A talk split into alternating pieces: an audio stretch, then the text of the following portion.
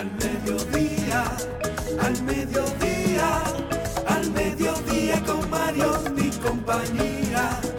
Al mediodía, al mediodía, al mediodía con Mario mi compañía.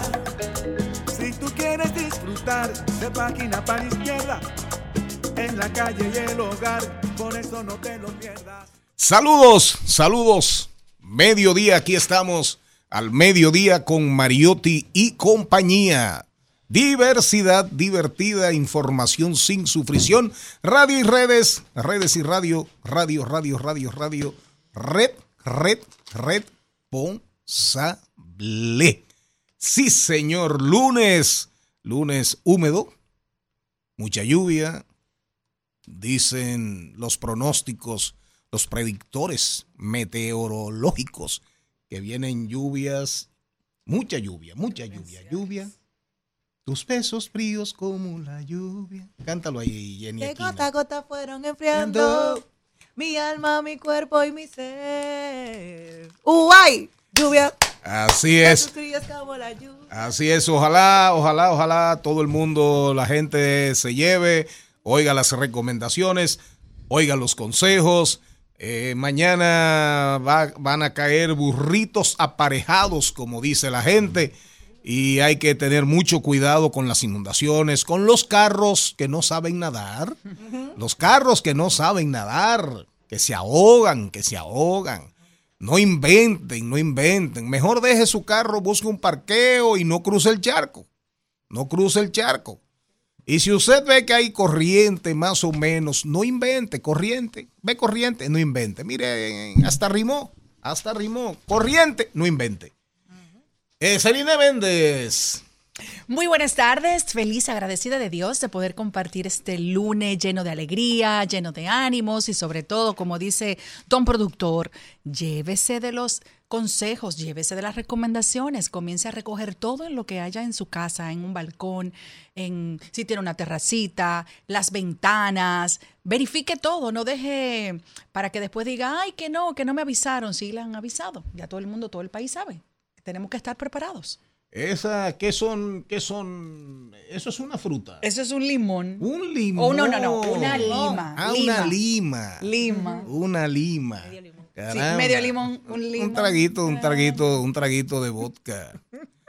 Con lima. Un limoncito. Limoncito con sabor a pechos. Ay, al mediodía. ¿Eh? No. Al Ay, pecho, Dios, al ay, pecho Dios. de Celine. Ay, Dios, ay, Dios, ay, Dios, ay, Dios. Jenny Aquino, ¿cómo andas? Yo feliz, señores, vine con la causa. Estuve este fin de semana con mis padres, así que traje limones, traje moro, traje un poco de guineitos, traje un poco de aguacate. Ay, ¿por qué Qué lo trajiste para Traje acá? limón, lo tengo en la guagua. Gracias a mis padres. Qué bueno es visitar a tus padres con la causa. Pero hoy, internacional, tú también, Malena, lo hiciste. Ya veo. No traje empanadillas porque dije que estoy a dieta. Hoy, 19 de mm, 21 de agosto, es un día muy especial y es que la Asamblea General de la ONU decidió conmemorar cada, conmemorar cada 21 de agosto el Día Internacional en homenaje a las víctimas del terrorismo, producto de la inmensa cantidad de atentados que se están presentando en el mundo. Yo tuve la dicha de que por unos productos del cabello me quedé en la casa el 17 de agosto del 2017. Hoy estaba buscando la fecha precisamente porque sabía que eran estas fechas. Eh, una amiga mía me llevaba para la Rambla, que fue el último atentado que hubo en España. Sí, en En el- Barcelona. exactamente, yo estaba de vacaciones y me senté con la amiga mía a esperar que otra me trajera los productos del cabello y eso evitó que yo saliera a, a la Rambla. Cuando la amiga mía se enteró que era en la Rambla, dice, se puso nerviosa, empezó a temblar y me dijo, Jenny, yo te llevaba para allá. A veces uno no sabe los planes de Dios y como mira, así suceden. O sea, no todo el mundo tiene la dicha de eso. Sí, gracias Jenny, porque no, eh, ya, eh, no vamos a hablar mucho de terrorismo porque traigo una dinámica hoy súper, súper, no, no, súper interesante. Gracias a Dios. Eh, perfecto, qué bueno que usted no fue a la Rambla porque eh, posiblemente no estuviese aquí en este programa. no habría celebrado el día Qué alegría tenemos de que Jenny no fue ese día a las Ramblas. Un aplauso. Miren, eh, se integra Carlo Mariotti, el hombre de los deportes y algo más aquí en Al Mediodía con Mariotti y compañía. Cuénteme, Salude. Un saludo para toda la audiencia de este programa, siempre en diversidad divertida. Anda usted muy alcatraz, anda muy las garzas, las garzas rosadas de Miami. El Inter de Miami, campeón de la Copa de Liga, de la Copa de Ligas. El Inter de, el Inter de Miami en un juego súper cerrado. Eh, se ganó por penales, pero oigan bien, penales, dos veces, dos jornadas de penales, empate. Y tuvo que decidirse ya en la tercera jornada portero contra portero. Ese, ese, ese es el reglamento del fútbol. Si usted empata dos veces en penales, de acuerdo, al final deciden los porteros, porque después que lo ponen, después que ponen un portero a coger, a tratar de atrapar o atrapar 10 penales, ya el derecho de decidir el juego, el derecho, el privilegio de decidir el juego para los que lo vieron y no lo entendieron, le corresponde a los porteros. Vengan, no pudieron los jugadores. Deciden ustedes. Deciden ustedes. Felicidades para el Inter de Miami, para Beckham, para Beckham y sobre todo para Leo Messi que ha revolucionado el fútbol americano. Ponme ahí la canción El Manicero. Ponme la canción El Mani. El Manicero llegó. El Manicero llegó. Búscamela ahí, Mani. ¿Me la encontraste? Un poquito de maní. Me la encontraste, El Manicero. ¿Canción de quién? Una canción, oigan bien, o- eh, a propósito de un artículo súper interesante hoy en el periódico Hoy, en el diario Hoy, que relata y cuenta la historia del manicero, que fue la música, la pieza que abrió los Estados Unidos a la música caribeña. Por eso la importancia del manicero. Comenzó como canción, como música, una pieza instrumental y después en el tiempo, cuando se hizo muy popular, se le puso letra. Se le puso letra. ¿La encontraste? Pónmela por favor. ¿Qué pasó? Viene bajando por la 27.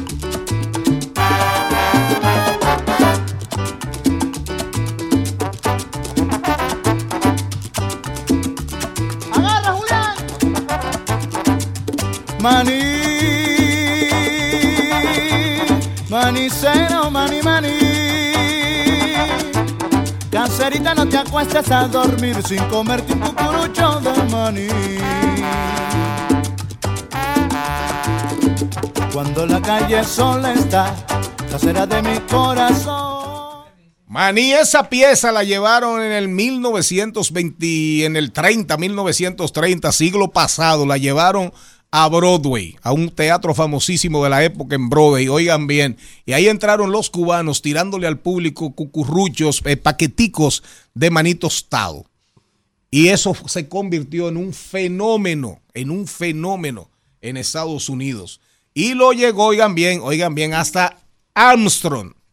Louis, uno de, uno de los portentos del jazz y de los grandísimos músicos norteamericanos, la grabó. El manicero cubana, tan cubana como Cuba. Vamos a la dinámica, miren.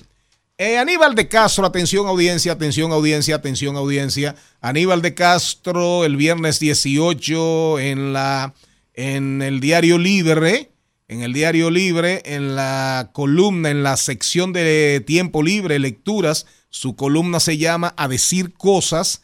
Él la titula Con los recuerdos en la nube, con los recuerdos en la nube.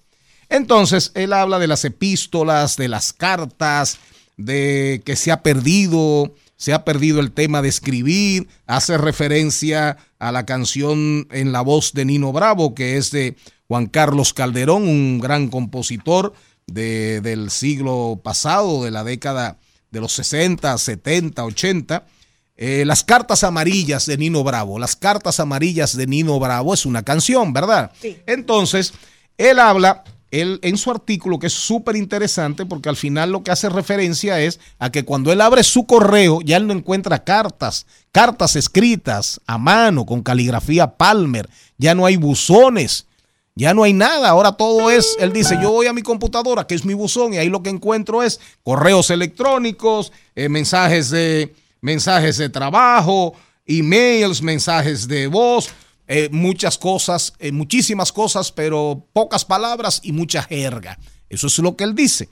Y al final hace referencia, la idea del artículo es cómo ahora todo eso se sube a dónde? A la nube. Con un simple clic, yo guardo todos mis recuerdos en la nube, pero me hacen falta las cartas amarillas que dice, mucho menos encierran sabor amargo, a lágrimas, esperanzas, olor a rosas, dolor de espinas. Así es que dice la canción de Nino Bravo, que la vamos a escuchar en breve. Pero la dinámica, atención audiencia, la dinámica es la siguiente. Él dice en su artículo, hace referencia, nunca he leído la legada correspondencia en que Napoleón le pedía a Josefina que prescindiera del baño unos cuantos días ya que él iba en camino. Y es verdad, él le decía a Josefina, por favor, por favor, no, te, bañes. Guárdame ese olor, guárdame ese olor, no te bañes, Josefina. Mocatica. No, no te bañes, Josefina. Misiva real eh, es en la que, como cualquier amante embobado, le reprocha a Josefina. ¿Qué hace usted todo el día, señora? ¿Cuál es el asunto tan importante que no le deja tiempo para escribir a su amante devoto? ¿Qué afecto sofoca y pone a un lado el amor, el amor tierno y constante, amor que usted le prometió? ¿De qué clase maravillosa puede ser? ¿Qué nuevo amante reina sobre sus días y evita darle cualquier atención a su marido? Eso es Napoleón que le escribe. Sí, sí, celoso, no, no, y presumiendo una infidelidad. Presumiendo una infidelidad, Napoleón. Oigan bien, oigan bien. Espero dentro de poco, oigan el final, oigan el final de la carta de Napoleón a Josefina. Espero dentro de poco tiempo estrujarla entre mis brazos y cubrirla con un millón de besos debajo del Ecuador. Qué bien, con sabor a mocada. ¿Ya entendió? Claro, yo sé dónde te lo- Debajo del Ecuador, De la línea del Ecuador. la- el globo terráqueo lo parte por la mitad el Ecuador. De las, del ombligo hacia arriba, que me imagino es a lo que hace referencia a Napoleón, es la parte boreal. Boreal, es decir, la parte del norte, del hemisferio norte. La parte hacia abajo del Ecuador, que por ejemplo ahí está Ecuador, Colombia, eh, ¿cuáles son los países de Venezuela? Creo que los países de América Latina que están en el, no, no, no, que están debajo. Yo digo que el Ecuador le pasa por el país. Ecuador, Colombia y no recuerdo el otro. Creo que Venezuela tiene una esquinita del Ecuador o Brasil, no sé.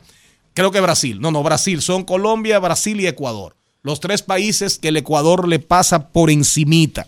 Ahora, del Ecuador para abajo viene el hemisferio sur o el hemisferio austral, que es el Polo Norte, la Tierra del Fuego.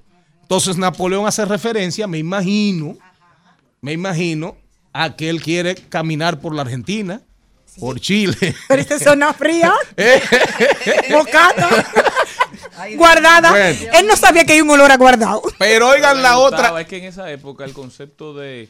Pero salude, salude. Saludos, mi gente. ¿cómo Diga están? buenas tardes. Sabe que estábamos aquí. Caramba. Ustedes saben que Napoleón es famoso por esa carta a Josefina que le decía no te laves. Pero eso Eso fue es lo que está diciendo. Ya lo dijimos. Sí, sí, pero que le digo que en esa época no era conocido, no era un concepto natural el de la higiene todavía. El olor Ajá. corporal era incluso un algo erótico. Ajá, eh, eh, el olor corporal. Sí, sí. Ok. No había lo desodorante, no había perfume.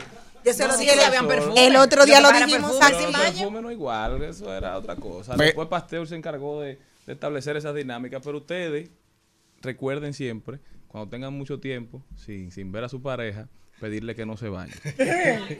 Pero miren qué dinámica más interesante. Cuando ellos quieren se integran y cuando sueltan los teléfonos, sobre todo, que, que, que, que escuchan y, y se concentran. Entonces, oigan, maestro oigan otra, eh, oigan esta otra, oigan esta otra. Hace referencia también a otra carta, Ahora, Aníbal. espera, antes de Aníbal de carta, Castro. Entonces, antes de tú entrar en esa carta, después que Napoleón tuvo un arduo día de trabajo, ¿en qué momento tú crees que él se pone a escribirle esa? O sea, No, eso es, eh, no en la noche, en la noche después De que ya. vinitos, no, no, no, cosa. vinito, no, Napoleón no era muy de, be- de beber. Eh, era un- uno de los grandes genios, estrategas militares de toda la historia. Me imagino que en la tranquilidad de su carpa, de su carpa imperial, Sufriendo por la ella iba para Francia, iba para París y decidió escribirle a Josefina que él sabía que Josefina no era fácil. ¿Y cuánto iba a durar? él sabía, no, él ¿Y- sabía que Josefina no ¿Y era cuánto fácil. él duraba hasta llegar allá? ¿Cómo Yo no cuánto sé, Depende de de- donde depende estuviera. de donde estuviera. Pero él se anunciaba. Pero oigan la otra carta, oigan esta. En la tragedia lírica, Ana Bolena de Donizetti es una tragedia lírica, ¿de acuerdo? Una tragedia lírica de Donizetti, es un musical. Valdría la pena ahora que hay muchos musicales en la República Dominicana y anda gris. Ahora se están haciendo muchos Juana la musicales. Juana la Loca, Juana la Loca, exacto. Que alguien se decidiera a hacer el musical Ana Bolena de Donizetti. Ay, Pero oigan, oigan, oigan la carta que le escribe Enrique VIII. Enrique VIII que la decapita. Ay, sí. Porque Enrique VIII que le dice me la pegaste, saliste embarazada de otro hombre. Y de acuerdo. Bueno, de, y, de su hermana era que estaba y diciendo. Ana Bolena, Enrique VIII hace todo lo que tuvo que hacer para divorciarse y hasta rompe, hace que Inglaterra rompa con el La- Vaticano ah, sí, con tal de casarse, con tal de casarse Por con Ana amor. Bolena y termina matándola. Supuestamente por cuernera, supuestamente. Pero oigan la carta. Oigan la carta. Nadie muere motón. Oigan la carta. Hay Dice, una serie en Netflix, si usted quiere. pero oigan, sí, sí. No, pero ese sexo, eh, habla de sexo y eso. Sí, en la de Hay Netflix, varias. sí, claro. hay varias. Eh, dice Aníbal de Castro, ¿quién diría que el rey amoroso devenido verdugo pudo estampar estas líneas en una carta? Oiga, señora Contreras, estamos hablando de cartas. Ah, usted lo está oyendo. Para caer en otra pregunta, en una pregunta que voy a hacer antes del cambio de la y media, de las 12 y 30. Dice, esta incertidumbre me ha privado últimamente del placer de llamaros dueña mía, ya que no me profesáis más que un cariño común y corriente. Pero si estáis dispuesta a cumplir los deberes de un amante fiel, otra vez aparece, igualito que con Napoleón, el tema fidelidad. Un amante fiel, entregándonos en cuerpo y alma a este leal servidor vuestro. Si vuestro rigor no me lo prohíbe, yo os prometo que recibiréis no solo el nombre de dueña mía, sino que apartaré de mi lado. A cuantas, se refiere a mujeres, a cuantas hasta ahora han compartido con vos mis pensamientos, han compartido con vos mis pensamientos y mi afecto, y me dedicaré a serviros solamente a usted, a usted sola, a usted solita. Claro, eso lo puse yo. Ah, bueno, Eso lo puse dije, yo. pero la verdad- Entonces, entonces, espérate. Señores, pero la verdad que espérate. tú te cansaste, Malena. Espérate. Tú eres el jefe. Entonces, entonces, No, mal, ¿eh? A tu fin. en ese momento, en ese momento dice Aníbal de Castro que no había aparecido Jen Seymour, que fue la que es la que sustituye a Ana Bolena. Ahora, fíjense ustedes, hay un autor español que se llama eh, Javier Cercas. Javier Cercas, que es un columnista del país, es un genio, un filolista, eh, se dice filolista, de filología, o filologista. Filólogo. Filólogo, no, no, pero soy fil- filologista. Ponte tú que sí. Y filólogo, ponte sí, ponte tú que sí. Entonces, él hace una recopilación de todos sus artículos. Eh, ahora en una, un- librito de casi de 750 páginas que se llama No Callar. No Callar. Regálemelo. Regálemelo, que lo ando, eh, y no es pistola. Entonces, sí, él dice, él dice, él dice, primero dice, cuando una gente me dice que no le gusta leer, lo único que se me ocurre es darle el pésame. Porque es un muerto en vida. Cuando una gente me dice que no le gusta leer, lo único que se me ocurre es darle el pésame. Pero termina en uno de sus artículos, él dice, con el tiempo me he dado cuenta que lo único que supera el sexo es el placer de leer. La literatura es igual o superior al sexo, el placer que me, le produce la literatura. Vamos a comenzar con usted. ¿Literatura o sexo? Las dos cosas. ¿Cuál da más placer? ¿Cuál da más placer, señora Contreras? ¡Genial! ¡Genial! ¡Genial! Míralo ahí. Brillante, una respuesta Atención, digna de usted. Literatura o placer. Responde Maribel Contreras. Leer porque dura más tiempo. Usted se imagina un hombre o una mujer 750 páginas. Bueno. Jenny Aquino. Ah, cuénteme. Sí. Según Javier Cercas, Ajá. no yo, ¿eh? Javier Cercas, reitero, escritor español, columnista, brillante, ganador de premios, de muchos premios, en su recopilación de, co- de diferentes artículos, No callar, dice él, literatura, la literatura produce tanto más placer que el sexo. Es más o menos lo que él quiere decir. ¿Qué opina usted? A mí se me olvidó uno, o sea que yo sigo leyendo. ya el otro yo no me acuerdo cómo era que se hacía. Yo tengo que tener que ver algunas películas para que me recreen. ¿Eh, ¿Me lee- olvidó? léete un libro sobre hacer- no, eso. no, espérate. Los ¿Qué últimos. fue? ¿Su recomendación? Se lea un libro sobre eso. Oye, ¿dónde están las monedas? Enlazados, en la frontera, este dolor no es mío. Son los últimos que he leído. O sea que sigo leyendo. Porque tú Mr. Grey. Sí. No, y que ya yo, todo eso del- de lo erótico ya yo me lo leí.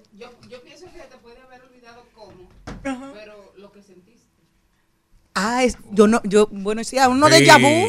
Me acuerdan uno de Yabú. Ah, pero es verdad que yo hacía ciertas cosas. La memoria. Celine Méndez. Bueno, le voy a responder algo. Celine Méndez, ya, Eh, ya la pregunta está sí, hecha, no hay que repetirla. Enrique VIII la quiso, la humilló, Sí, la acusó de traición, de Sí, incesto. de adúltera. pero Ella con una y la decapitó. de incesto, sí. que supuestamente salió preñada historia- del hermano. Y, y la historia después, bueno, ha demostrado que supuestamente ella era inocente. Pero para que ustedes vean que la lectura siempre va a ser más importante. Cuando la fueron a decapitar, ella simplemente dejó una frasecita que todavía en la historia perdura. Y oye lo que le mandó a decir al rey. La espada del rey no pasa de ser una simple navaja.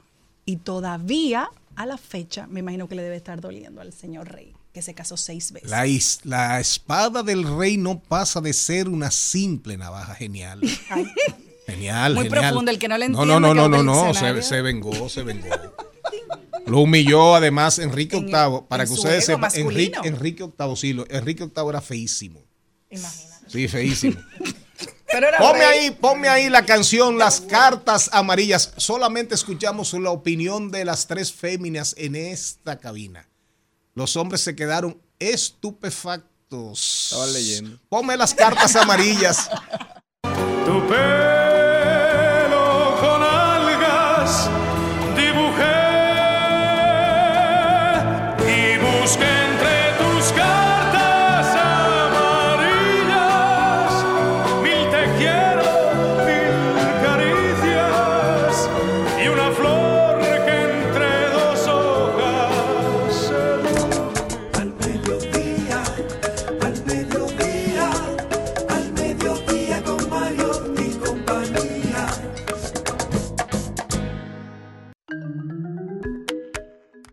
Que estamos en Rumba 98.5 FM para todo el Gran Santo Domingo, Distrito Nacional, provincia Santo Domingo, provincias, eh, esquinas, lugares, es- eh, parajes y otros pueblos de las provincias circundantes. Mambo 94.3 FM para la provincia de la Altagracia, Bávaro, Punta Cana.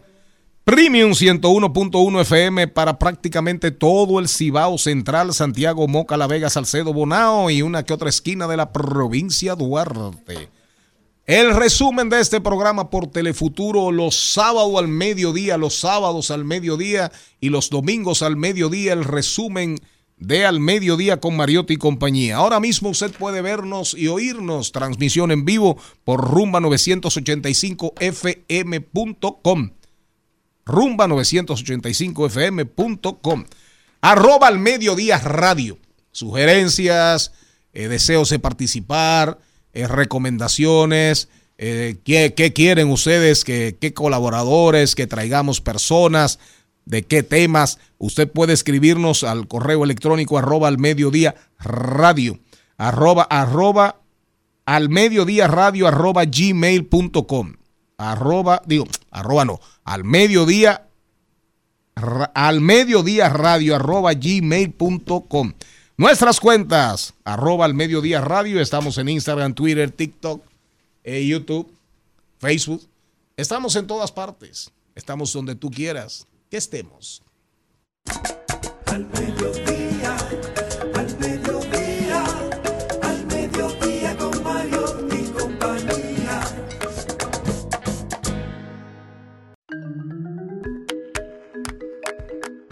Toti, ¿cómo andamos? Bien, felices, agradecidos de estar con todos ustedes. Gracias, señores, por su sintonía.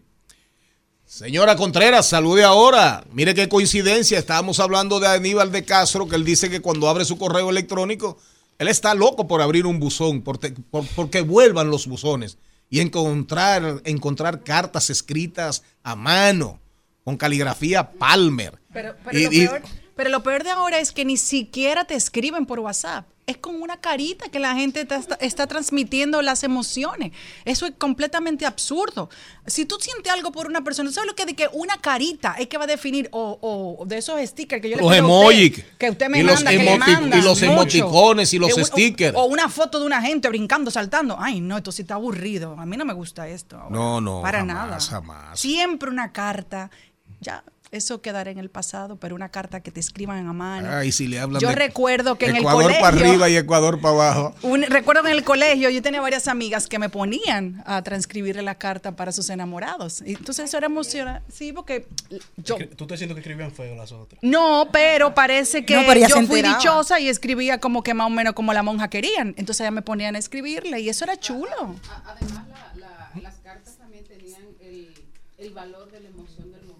Y todavía no las tiene esas A cartas. mí me gusta muchísimo el género epistolar y de hecho, por ejemplo, una de, la, de las eh, de los libros que más me vinculó a la familia de Pedro Enrique Sureña, a Salomé y todo eso fue cuando yo leí sus cartas, las epístolas. Y de hecho yo compro, tengo muchos libros de, de cartas porque es un género que a mí me apasiona. Y sobre todo si usted y le te perfume. enseñaban, y, sí, claro, y te perfume. enseñaban, sí, y te enseñaban en las escuelas. Una de las cosas Sí. que enseñaban en la época de nosotros era cómo escribir una buena Cómo carta. redactarlas. Cómo escribir señor, señora, dos puntos, destinatario, fecha, cómo se ponía la fecha, los saludos, la parte protocolar, dependiendo a quién te dirigías. Así a es. mí me enseñaron A escribir también. cartas. Ya la gente no sabe ni lo que es coma, ni punto, ni punto aparte, ni dos puntos, nada de eso, ni signo de interrogación, ni de exclamación. Y les digo algo, levanten la mano los que usan emoticones todavía. No, yo uso emoticones. Yo también. y Somos- uso pero- muchísimos Somos una generación Pero- de adultos hace- porque los jóvenes ahora no están escribiendo Nosotros lo hacemos como complemento. Sí, claro, pero como complemento, vámonos con el contenido para completar. Hoy se celebran 267 años de la Fundación de Santa Bárbara de Samaná. Señores, de ahí es la, Malena. la tierra de Malena, la señorita productora. Por eso era que yo estaba desesperada. ella no puso la, ella no puso la fundación de Atención, Monteplata. Tormenta Franklin, Tormenta Franklin, burritos aparejados, lluvia por un tubo y siete llaves, carros ahogados. Ahí viene a hablar con ustedes Juan Osiris Mota Jr., la tragedia de los incendios en la República Dominicana, pero también va a hablar de los carros, de los carros y hay que prever, hay que prever, porque ah, están hablando de 70, 80 milímetros mañana. Oigan bien, eso es una locura. Aquí mañana hay que Eso es una locura. Mañana, mire, mañana no hay ni que salir de su casa. Si usted no tiene necesidad, quédese trancadito. ¿Y mañana no vamos a ver el programa? Sí, claro. Ah, pues entonces. José María, pero nos vamos a parquear afuera. En taxi. Nos vamos a parquear afuera porque cuando viene a ver en el parqueo hay una piscina. José María Suriel. Él, no José María Suriel, director de la firma encuestadora Suriel Rodríguez Consulting. Oigan bien el tema, el censo. Según la ONE, la Oficina Nacional de Estadística, somos 10.760.028 habitantes. Eso dijo la ONE. En de paso y repaso con Maribel Contreras, oh, Andy Ventura y Henry Jiménez, y vienen todos. Tienen todos. Y Roberto del Castillo, una- un de paso y repaso de primera. Lanzamiento del primer tema del legado, el ritmo más ratatá. Ratatá, ratatá. Un tema con la esencia del caballo mayor, Johnny Ventura. Hernán Paredes, hoy lunes. ¿Puede un agente de la DGC tomarle fotografías a los documentos de los ciudadanos? Un tema de mucha actualidad, todo esto a propósito de el problema del cubano. Y no hablemos de la alcaldesa, de la directora del Distrito Municipal de Guayabal en Que Santiago, solamente pidió excusas. que esa es boxeadora. Esa mujer hay que llevarla para la UFC. Con el cubano, porque es verdad. Claro, O juntarla con el cubano. Pero- Ay, Dios mío. dejaron fuera. Vámonos. A, a- a propósito, Mariotti se murió Ana María Arias. Vámonos al. Ay, qué pena. Vámonos al cambio de las 2 y 30 y cuando regresemos venimos con los deportes. llena de vida. Se escucha vuelto en tu samaná donde todo es alegría.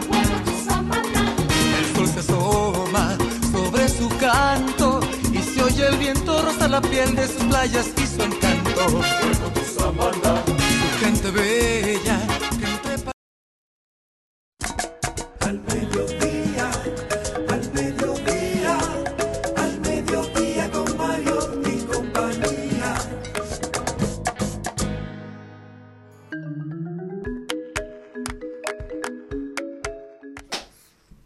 Los deportes no tienen bumper. Pero que no, mi amor, mi amor, no. Yo te dije deportes y después este muchacho. Compañero, esto es en vivo. Esto es en vivo. Lo que pasa es que usted pone Tírame el. mediodía, dice presente. Dice presente el músculo y la mente. El músculo y la mente. Estamos en deportes.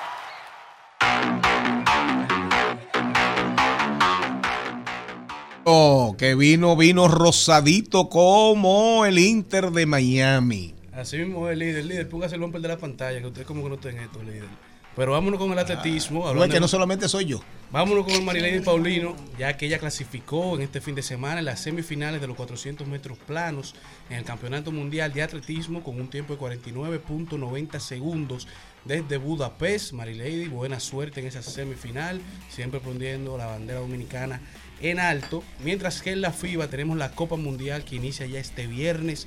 Ya el equipo dominicano llegó hoy a Manila. La República Dominicana estará debutando contra Filipinas, su segundo partido contra Italia y el tercero contra Angola en este grupo A al que pertenece la República Dominicana en la Copa Mundial de Baloncesto.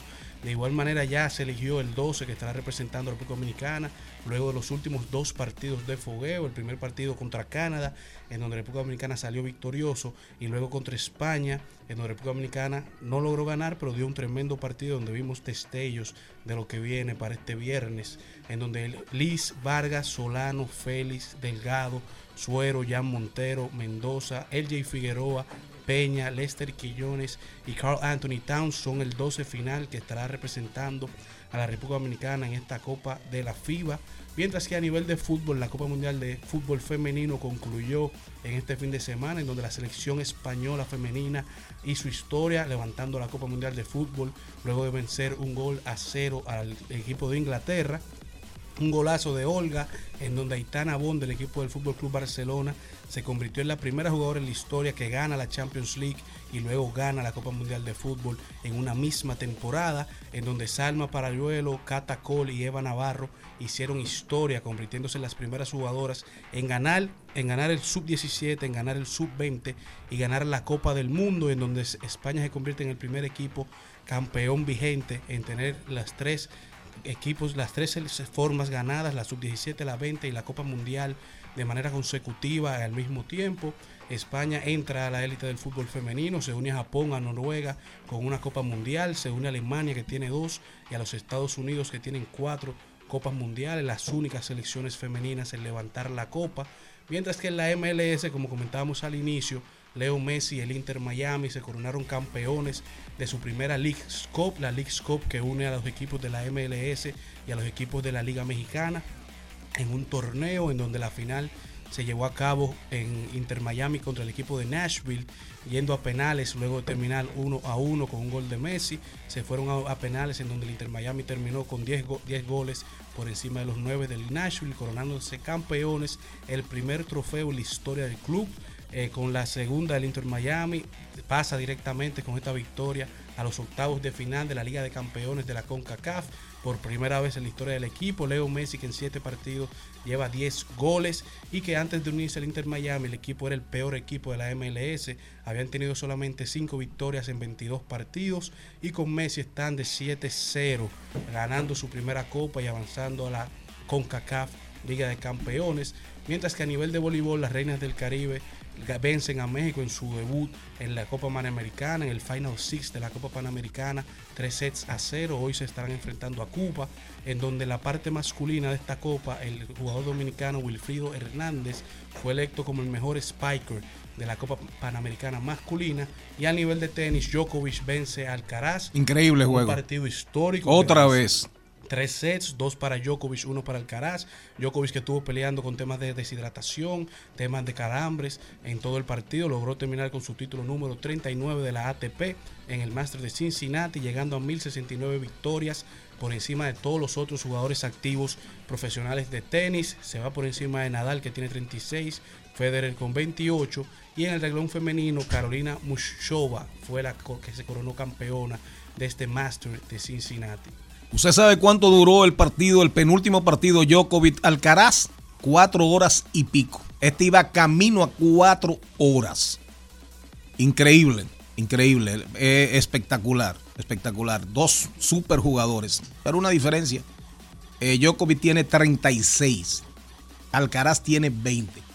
Es decir, que el viejito con 36 le ganó al jovencito. Y en ese- 16 En ese, momento entra en juego mucho la parte mental. Así y la es. experiencia. 16 años de diferencia. Para cerrar, porque viene ya y en breve. orgullo también. Sí, claro. venía de una derrota en Wimbledon. Exacto. O sea, se, ve- Contra se veía obligado a ganarle ahora para por lo menos poner la cosa un poquito nivelada. Balanceada. Para que la transición no sea tan rápida. Yo no, yo no le voy a dar crédito absoluto a la información que a lo que leí hoy en el Diario Libre respecto a una a- salió una un- en arriba en una viñetica que supuestamente digo no no digo no le voy a dar crédito aunque sé que Dionisio Soldevila es increíblemente el editor deportivo del Diario Libre para mí el mejor editor deportivo de la República Dominicana sin lugar a dudas pero me sorprende la información de que Félix Sánchez, que compitió por República Dominicana, a pesar de que es de origen dominicano,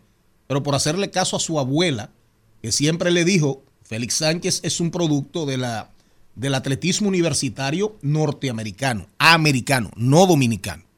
Y Félix Sánchez, en honor a su abuela, decidió correr, Jay Payano lo convence, que era ministro de Deportes, lo convence de que corra por la bandera dominicana. Sin embargo, dice el Diario Libre que él ahora, él ahora, le dijo a Alexander Ogando que no compitiera en el 4%, en el relevo. Y se despacha, un, se despacha con un tuit, que yo no lo he visto, por eso me cuido, porque uno, el don secretario a veces, uno es víctima de tantas tergiversaciones, manipulaciones, etcétera, que uno también se cuida muchísimo de, caer en el mismo error. Pero el tuit anda ahí, supuestamente donde él dice que no es tampoco gran cosa, o sea, que usted competir por su país o no competir, como que gran vaina. Esto me sorprende bastante. El sacar a Alexander Ogando de circulación es un golpe para las aspiraciones, las aspiraciones en la República Dominicana a la hora de la obtención de medallas. Así que vamos a averiguar eso, busquen ahí en la cuenta de Félix Sánchez a ver si es verdad que él escribió Bueno, aquí dice, lo que dicen es una cosa, pero la realidad es otra. Vergüenza. Representar un país no te hace héroe ni ejemplo a seguir. Eso es justificando que él le dijo a Alexander Ogando supuestamente que no compita. ¿De acuerdo? Porque él es el manejador ahora. Él es un manejador de atletas. ¿Usted te entendió? Claro. Bueno, Félix Sánchez, perfecto. Perfecto. Yo no estoy de acuerdo. Donde, eso sería como donde dije digo, digo Diego. Pero él, él, él, él es todo lo contrario. Él compitió sin ser un producto del atletismo dominicano, de la Federación Dominicana de Atletismo. Él compitió y acogió esta bandera. Y se hizo un Y esta bandera lo acogió. Y se hizo un. Así es. Vamos a hablar ahora de seguros. Vamos a hablar de seguros. Al mediodía, al mediodía, al mediodía con Mario y compañía.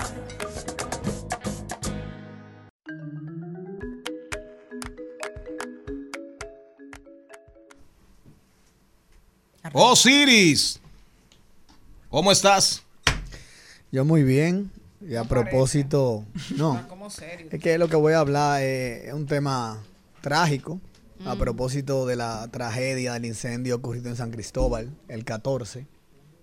Y me voy a permitir citar a una usuaria de X, antiguo Twitter, que hace como una cronología de algunos de los incendios, como así, emblemáticos. En el 2006 se acuer- acuerdan Diamond Mall, donde una persona perdió la vida. En la Rómulo Betancourt 2006 una planta de gas. 2010 en Tamboril otra envasadora de gas, 15 heridos. 2010 el hospital Ney Arias Lora, 9 personas murieron. 2016 otra envasadora de gas, 40 personas heridas. San Cristóbal en el 2016, 15 eh, heridos. Pobliplas, todos nos recordamos ese evento. 2019 Do- Poliplas. Sí, 2018. 2018. 2020 en Santiago, otra envasadora, San Cristóbal. Y sin mencionar que luego, días después, un, un negocio en las terrenas Samana toma fuego. Pero Se en, da- el, pero en el mismo corredor de, de la- de las casitas bonitas que hace el gobierno frente a la playa o hacia balcones del Atlántico. No, me parece que en el mismo corredor donde están las En el mismo corredor que se ha quemado como tres veces. Ahí, recuérdense que el pueblo de los pescadores Claro. se incendia en el 2012 Ajá. y luego en el 2021 se incendia nuevamente. Pero ahí tiene que haber algún tipo de mafia, de, de- de cobrar Bueno. seguro. realmente se podría pensar. Imagínese si usted fuera aseguradora, si lo pensaría que haría. Pero claro. Pero más que eso, yo creo, antes de llegar al tema de asegurarse, porque asegurarse es simplemente una transferencia de riesgo. Esa transferencia de riesgo simplemente es lo que va a indemnizar económicamente. Ojalá y la pérdida solamente sea material, pero no hay dinero suficiente para recobrar una pérdida humana. Desde mi entender, y lo hemos visto en el sector, hay una falta de control, de regularización. Y creo que ahí debe ponerle caso todas las instituciones, sobre todo gubernamentales. Porque el, primer, el primer punto es una identificación de riesgo correcta y luego un plan de mitigación. Primero, para reducir el riesgo, porque los riesgos no se eliminan. Se mitigan, se reducen, pero no se eliminan. Y un plan apropiado ante la ocurrencia o materialización de ese riesgo que va a pasar. No puede ser posible que, por ejemplo, en Samaná, un evento no nos haya dado una lección de ir preparado y que el agua se acabe. No puede ser. No puede ser. Entonces, aquí hay un tema institucional, porque imagínense cuánta envasadora de gas con un manejo poco apropiado. ¿Ustedes han visto cómo la gente llega a llenar un, un tanque de gas? ¿Ustedes creen que quizá el muchacho que trabaja ahí tiene la educación apropiada para el manejo? Aquí la Virgen no está cuidando. Porque si en una envasadora dentro del distrito ocurriese algo, la fatalidad va a ser mayor. Entonces, cuando yo veo quizá autoridades, y eso históricamente, no voy a puntualizar gobierno actual y anterior, eso ha sido históricamente. Cuando las autoridades lo que van a decir, vamos a dar apoyo y vamos a, a reunirnos con el sector asegurador para que cubra. Sí, claro, el sector asegurador va a cubrir lo que está cubierto. No, y aparece, y aparece una persona que dice que lo que vamos a hacer un monumento para que la gente lo visite. Entonces, El Valle de los Caídos en España. de entrada, de entrada, a- Increíble. A, los bomberos, que son héroes nacionales, Increíble. deberían dotarlo, no solamente con preparación, sino con, tra- con, con equipos. Ese, ese es el huevo de dinosaurio de la semana. Es Pero, mire lo interesante, Charlie, porque en estos tipos de situaciones está la póliza de incendio, que da los daños materiales, pero hay otro riesgo que no, nadie ve. El riesgo de responsabilidad de Sí, ese claro. que hace el daño Claro. a los demás. Ya hay dos coberturas ahí. que en este caso, en principio, según las indagatorias iniciales, es una empresa, es una vaina que se llama, una recicladora que se llama Vidal Plus. Bueno. En principio, En digo, principio. según el la- las primeras aproximaciones del Ministerio Público, se llama Vidal Plus. Sin contar el tema de los seguros de vida, que ni lo voy a contar porque es que el, el tema monetario aquí no va a revivir a nadie, no va a revivir a nadie. Entonces, en un país con tantas debilidades institucionales, ¿qué usted tiene que hacer? Bueno, yo vivo y tengo una envasadora de gas en el medio de mi sector. ¿Por qué usted no hace su seguro usted? Ojalá y la tragedia no le llegue a cobrar una vida. Pero por lo menos, ante la ocurrencia, la parte material va a estar cubierta. Y ese seguro de incendio, a propósito de lo que usted mencionaba de la tormenta Franklin, se llama incendio y líneas aliadas, pero está llamado también a cubrir la parte de terremotos y de huracanes. Y nosotros parece que no aprendimos la lección, porque en noviembre del año pasado, donde tuvimos muchas inundaciones, y yo estoy seguro que la mayoría no hizo su plan de riesgo adecuado, o sea, no se aseguró. Pero ojo con algo, hay un, tema de control que debe ser de institución, porque posiblemente muchos de esos negocios no cumplan con una normativa para estar asegurados, porque el riesgo está grabado. Porque una planta de gas, por ejemplo, que la conexión eléctrica no esté en acorde, entonces es un riesgo que yo estoy esperando que pase algo. Y el tema, me imagino, de la capacitación del personal. ¿Quién evalúa a esa gente? Sobre todo, entonces se va a dar una situación que los reaseguradores, o sea, vamos a definirlo como la gente que asegura a las aseguradoras, Ajá. están diciendo, dame el perfil de ese negocio. Entonces van a pasar dos cosas. O los negocios de Dominicana nadie lo va a querer, o simplemente van a ponerse tan caros que nadie va a poder comprarlo. Entonces, la gente, el dominicano de a pie, debe tomar más conciencia. El seguro incendio todavía es un seguro relativamente barato. Lo he dicho anteriormente. Hay una relación de 10 mil, 12 mil pesos por cada millón de pesos asegurado. Y no solamente el incendio, como les dije, huracán, terremoto. Entonces, algo tan económico, ante la ocurrencia que vemos que están pasando y siguen pasando, solamente vamos a preocuparnos por lamentarnos tres días y luego se borró.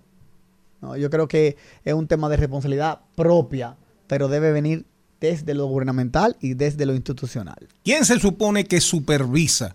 Se supone que los permisos los da el Ministerio de Industria y Comercio. Se ha hablado Sí. históricamente de, de permisos para estaciones de gasolina, permisos para estaciones de gas, eh, el rejuego que hay ahí, que, si se- que los políticos que se benefician, que buscan permisos para venderlos o para tener, asegurar su futuro, eh, para hacer cadenas de estaciones, Sí. en fin, siempre ha habido muchos rumores sobre este tema. Ahora, la parte de la seguridad, la higiene, la seguridad industrial, solamente es responsabilidad de los bomberos, No, yo entiendo que de no. medio ambiente, qué sé yo, o sea, Yo- los ayuntamientos.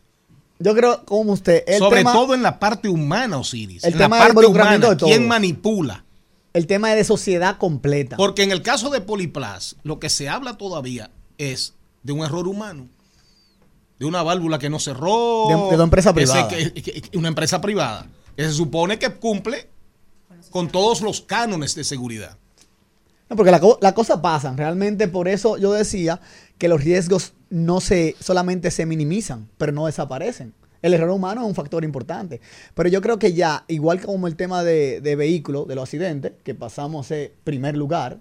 ya En que- el mundo. En el mundo. Ya es un tema de pandemia que ya requiere un tema de involucramiento de toda la sociedad. De toda la sociedad. Porque al final, el bombero es quizá la última parte del eslabón. Sí, Esa sí, persona que va a arriesgar la vida. Así pero es. quizás darle más importancia al cuerpo de bomberos que tenga un rol de inspección de esos tipos de industria. Pero como usted decía, el tema de jugar inclusive con la licencia de esa industria, mire el peligro que acarrea. Porque cuando usted me da una licencia que la consigo de una manera no tan legal para poner una estación de expendio de combustible o de gas en un sitio que no debe ser porque hay zona residencial, Claro. Ya yo estoy agravando un riesgo. En el caso, en el caso ahora, vamos al agua. Salimos del fuego, fuego y agua, agua y fuego. Agua y fuego, fuego y agua. Una- ¿Eh? Una relación amorosa. Claro. No, y, el agua y el y- y fuego. la vida, placer y dolor. Placer y dolor. y placer. Entonces. Leer o no leer. Entre, sí. leer o no, No ser, leer. ser o no leer y leer. Entonces, en el caso de los vehículos, por ejemplo, el que tiene un seguro full incluye el ahogamiento. Excelente El pregunta, seguro full incluye el ahogamiento. Primero, comúnmente los dominicanos le llaman seguro full y entendemos todo está cubierto. Ajá, eso es lógico. claro. Lo que pasa es que no se llama seguro full, se llama riesgo comprensivo. ¿Cómo? No ¿Cómo? riesgos comprensivos. Son ustedes los aseguradores que le dicen a uno que tiene seguro full. Algunos, algunos, Ah, para vender. es verdad. en la firma nosotros no. La letra chiquita se la decimos No, por si nosotros. Hay algunos, lo que está cubierto usualmente en ese seguro full es la inmersión involuntaria, no la voluntaria. O sea, yo veo el Ah. charco, lo estoy viendo y yo entiendo que anda una 4x4 y me metí. Lo que Y me dije ahorita. Ahí Lo que no dije está ahorita. cubierto. Ahí no está cubierto. Ahí no está cubierto porque fue voluntaria. Tú viste el riesgo, es como que tú veas fuego y pólvora y te comienzas a fumar, Ya. pero tú estás Tú aumentando el el riesgo. peligro. Ahora, usted está parqueado y su parqueo soterrado Se inunda. inundó. No, ahí no fue voluntaria, ahí fue involuntaria.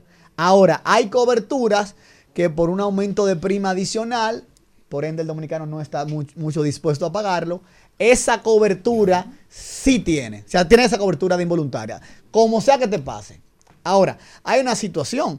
Si tú estás en una vía y tienes 100 carros atrás y está inundado adelante, eso se puede debatir. Porque realmente no fue tan Tú voluntaria. No fue tan voluntaria. El tema es, don Charlie, que esa vez del noviembre es que no había ni voluntaria ni involuntaria, que la mayoría de vehículos lo que tenían era seguro de ley. Ah, ok. El que tiene seguro de ley no tiene cobertura a daño propio. Es a terceros. Es solamente a tercero, correcto. La clase está bien. eh, eh. Y entonces, Ento- ¿eh? no, no, No, no, la no, recomendación de cómo la gente puede entonces buscar una alternativa, el que no tiene la, quizá la posibilidad de, de pagar un, un seguro full o de riesgo comprensivo. Yo digo que lo primero es siempre asesórese. No Los- salga. Los corredores de seguros son gratis. Toque la puerta, puede ser a mi oficina, que los consultores, valga la cuña. Así es. Que ser son no, allá.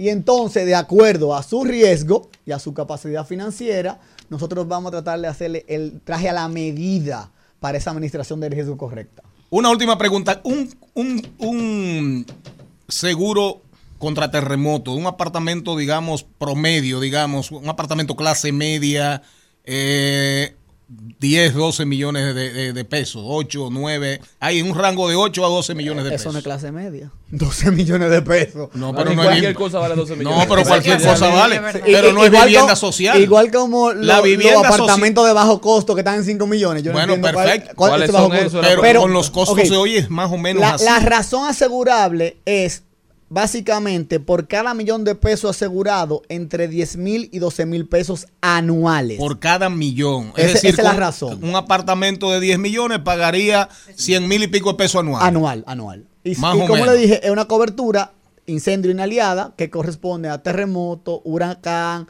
robo, agua, inundación por O agua. sea, 15 millones, estamos hablando de un apartamento de 150 mil pesos anuales. Correcto. Más o menos. Correcto. ¿Por qué la gente no asegura? Y me imagino que lo dan hasta en cuotas.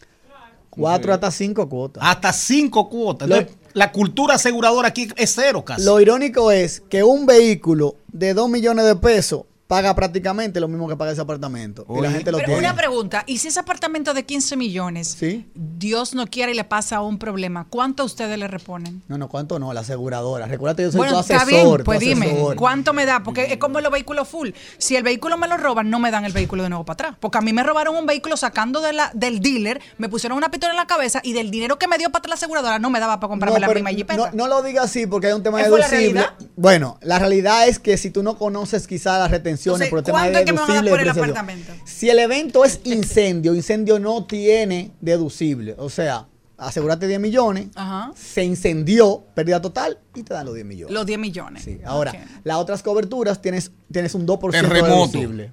Do- 2%. Los catastróficos tienen un 2% deducible.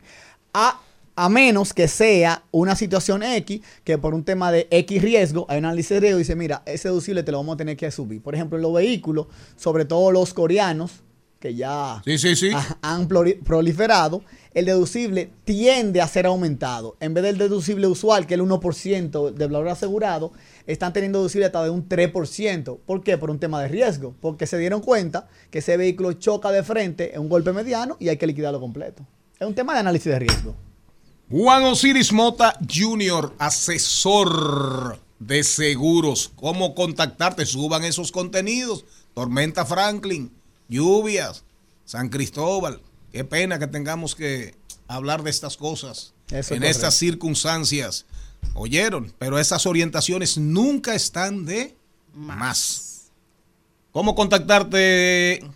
A mis redes personales, Juan Osiris Mota, o la de la oficina, Clos Consultores. Estamos para servir. ¿Qué significa Clos Consultores? Esos son, mira, buena pregunta. Esos son los valores de nuestra empresa. Calidad, lealtad, optimismo y servicio. Ahí está, ahí está. Hice la tarea. Se parece, se parece a una, a, a una empresa que yo conozco, que hace un buen, hace un vino que se llama el Gloss. Un Pinot Noir Gloss de las alturas. Eso es Gloss. Hay un vino que se llama Gloss. Hay un vino que se llama Gloss. Sí, hay otro, pero el, Bel- pintura, sí. el Bel Gloss. Ah, ese Gloss. ese El. Bel Gloss Pinot Noir. Nos vamos al cambio de la una. Un saludo para don Antonio Espaillat López, Ese el sí es bueno. radiodifusor mayor de la República Dominicana. Cuando retornemos, hablamos del censo, que lo que ha producido en principio es mucho disenso y poco consenso. En esta tierra se baila. En esta tierra se goza. Andy ha viajado por el mundo, ha viajado por el mundo. Todos lo saben bailar. Declarado por la UNESCO patrimonio inmaterial. Y entonces, ¿por qué critican al ritmo más?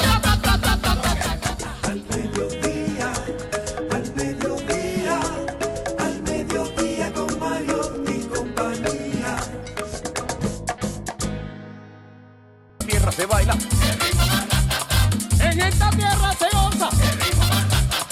A la gente que critica, a la gente que critica que este ritmo no tenga, le voy a dar un consejo. Dejen de hablar caballá, porque este ritmo lo bailan los pop y los guaguaguá. Se. Ahí, ahí, ahí. Ajá, los próximos invitados, los que vienen ahorita, después que hablemos del censo. 10 millones 760 mil 160 mil 28 dominicanos bailarán al ritmo del ratatá. En de paso y repaso, después de Suriel, que lo va a introducir el señor Mariotti Jr., nosotros vamos a tener a Andy Ventura y a Robert del Castillo. Sí, señor, este programa hoy lunes, arrancando. A mover el esqueleto. Ya está con nosotros nuestro queridísimo José María Suriel, él es director de la firma encuestadora Suriel Rodríguez Consulting. Y hoy José María nos viene a hablar del censo. ¿Qué es lo que pasa? Los resultados que arrojan, cuál es su interpretación. Y primero que todo, José María, bienvenido y cuéntanos qué es un censo. Bueno, primero agradecer aquí a mi buen amigo Charlie Mariotti Jr. a mi izquierda, Jenny Aquino hacia mi derecha, Charlie Mariotti Sr., Celinés Méndez, Carlos Mariotti y mi amiga Contreras, una genio en la cultura. Sobre el censo, un censo es el conteo de todas las personas, o de toda la población, las viviendas y los hogares en un determinado territorio. Eh, donde se cuentan las características principales de la vivienda, del hogar, la parte educativa de la población, eh, la migración interna, y- interna e internacional. De hecho, es el único ejercicio estadístico que mide la migración interna. Y finalmente, el censo es eh, el ejercicio estadístico más grande, el más complejo y el más costoso. Que mide la migración interna. Eso significa de Sabana Grande de Boyá para Verón. Exactamente. O sea, no La- mide la haitiana, por ejemplo. También, también. Ah, mide- también. Mide, la interna y la internacional. Ah, Digo que es el único ejercicio estadístico, al ser tan grande, que me permite calcular la migración interna a través de la división político-administrativa menor, distrito municipal, sector, barrio, municipio. Paraje. todo, paraje, provincia. Perfecto. Sabemos ya lo que es un censo. Diferencia entre un censo y una encuesta. El censo me cuenta toda la población, todo, todas las viviendas, todos los hogares, en un espacio y tiempo determinado. La, la encuesta, el censo es una encuesta, pero de toda la población. Pero la encuesta per se es una parte de la población, donde yo desprendo de las mismas características del censo eh, las características básicas de esto. Por eso el censo me da lo que es un parámetro, porque es en base a todo, y las encuestas me dan una estimación, porque es en base a una parte. A medida que la estimación se acerca al parámetro, yo digo que mis datos son buenos. En conclusión, cuando yo hago un sondeo político y yo digo que un X candidato va a sacar un 50% y en el resultado final sacó un 52%, mi estimación fue muy buena Claro. porque se acercó al parámetro, pero no es un censo, porque yo no, no voy a toda la población de 18 años y más, voy a una parte, 1200. O sea, en 2000. el censo no hay espacio para estimación. No, no, no, no, no, no, no, porque el censo no, no mide eso. De hecho, un parámetro es un número que resume una gran cantidad de datos en un solo. Un cen- un- un- un- una encuesta es una estimación, un conjunto de técnicas que permite dar un valor aproximado hacia un parámetro. Lo correcto siempre es hacer un censo, pero por temas de dinero o de tiempo se hace una encuesta. Ahora, ¿cuál es el error mínimo que puede tener un censo para ser considerado un censo de calidad? Eh, caramba, qué buena pregunta. ¿Qué es lo que Eh, tú dices?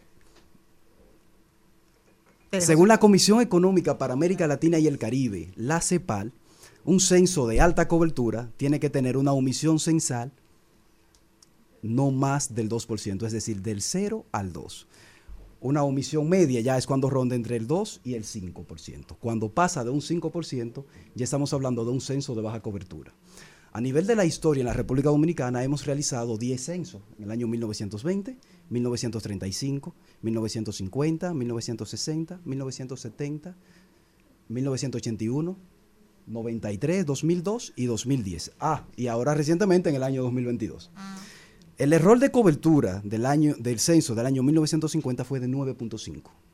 ¿Cuánto? 9.5. ¿El del 2000? El del 1950. El del 9.5. 1950. Vamos hacia atrás. Ok, Y- ok, perfecto.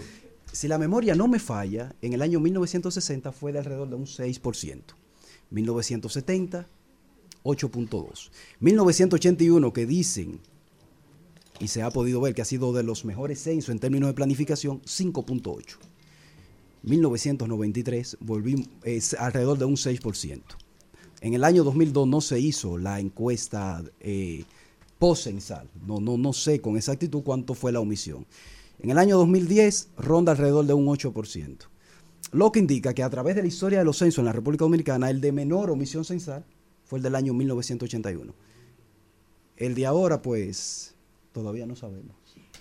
Tú, Para empezar, ¿El último? ¿El último? Todavía no sabemos cuánto es el. No, no, ¿y el penúltimo? Alrededor de un 8%. Que es alto, pero se ¿Cuánto puede- fue ese? Alrededor de un 8% en el año 2010. Jenny. entonces, hablando de estos datos que tú dices, que los que tuvieron mayor error ahí, nos estamos comparando que el 2010, que tuvo el, el 8, se parece casi al- a, lo, a lo del 50 y ahora no tenemos una previsión de cosas. ¿Tú confías en el fin de- que acaban de dar? ¿Tú confías? Tú como estadístico, tú me dices a mí que conoce el monstruo por dentro. ¿Tú confías en este censo? Vamos a ver. No, sin paño tibio, dámelo. No, no, pero. Ahora no quiere hablar, hombre. Y ya, ya lo he dicho. En algún momento un gran, un gran demógrafo dijo que, que el dato nunca era tan malo como para no usarse. Desde agosto del año pasado, y todos ustedes son testigos, eh, yo fui a diferentes eh, medios de comunicación. De hecho, escribí artículos que me preocupaba la planificación del censo. ¿Ustedes saben cuál fue la fecha de recolección? Era 10 días, en noviembre no era. ¿Cuántos días, cuántos días se tomó? Yo no me acuerdo. Muy bien. Imaginemos que los datos del censo están bien. ¿Cuál es, cuál es el problema ahora? que las personas han dejado de confiar en el ente principal o el órgano rector que nos brinda información. Eh, María Cela, es que se llama un programa, me parece, ¿no? Una, una persona a la cual le tengo mucho respeto, no la conozco. Le hizo una entrevista a la directora de la ONU, que tampoco tengo nada en contra de ella, de hecho, siento que está defendiendo mucho su trabajo y eso es bueno. Lean los comentarios, todas las personas que nos están escuchando y viendo, por favor, lean los comentarios. La población empezó a dejar de creer en la Oficina Nacional de Estadística. Eh, yo me hago una pregunta. Nos están dando datos del censo o de la encuesta de cobertura. Y las personas que hicieron la encuesta de cobertura son personas muy profesionales, muy buenas. Pero ¿saben ustedes quién hizo la encuesta de cobertura? La misma ONE. ¿Cómo fue? Eh, eh, explica eso porque no se entiende. Se supone que si yo realizo un examen y yo voy y lo tomo, me voy, No me corrijo yo mismo. Entonces debió hacerla, Ah, debió hacerla oigan bien. otro organismo internacional, alguien de afuera, porque ahora hay ciertos problemas. Fíjense, en el año 2010, porque aquí mis buenos amigos, especialmente, especialmente Charlie, que maneja muchos datos, se habla de la migración internacional, pero todo el mundo deja fuera la migración interna. En el año 2010, Santo Domingo era una de las cuatro provincias que ganaba por efecto de la migración interna. Y por cada mil habitantes, en términos de inmigración, se agregaban 11 habitantes. San- En Santiago, alrededor de 7, 8. Y ahí voy. En Santiago, según ese censo. Como ahora, o sea, me pregunto yo, por desconocimiento, como ahora usted me explica que Santiago tiene más habitantes que el Distrito Nacional. Está raro eso. ¿Dónde se han construido las torres? ¿Dónde están gran parte de las universidades? Santiago tiene más habitantes en este censo que Santo Domingo, que No, Distrito Nacional. Distrito Nacional. Pensemos que sea cierto, lo que yo necesito es que me, que me den la, la- la parte lógica de, de esto.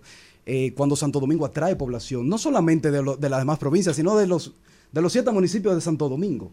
El Distrito Nacional atrae población de los siete municipios que conforman la provincia de Santo Domingo además. Más San Cristóbal y San Pedro. Y Monte Y Monte Plata. Que, que está por aquí mismo. Así es. Entonces, son temas que tú empiezas a rejugar con ellos. Además, 720 mil 200 viviendas desocupadas.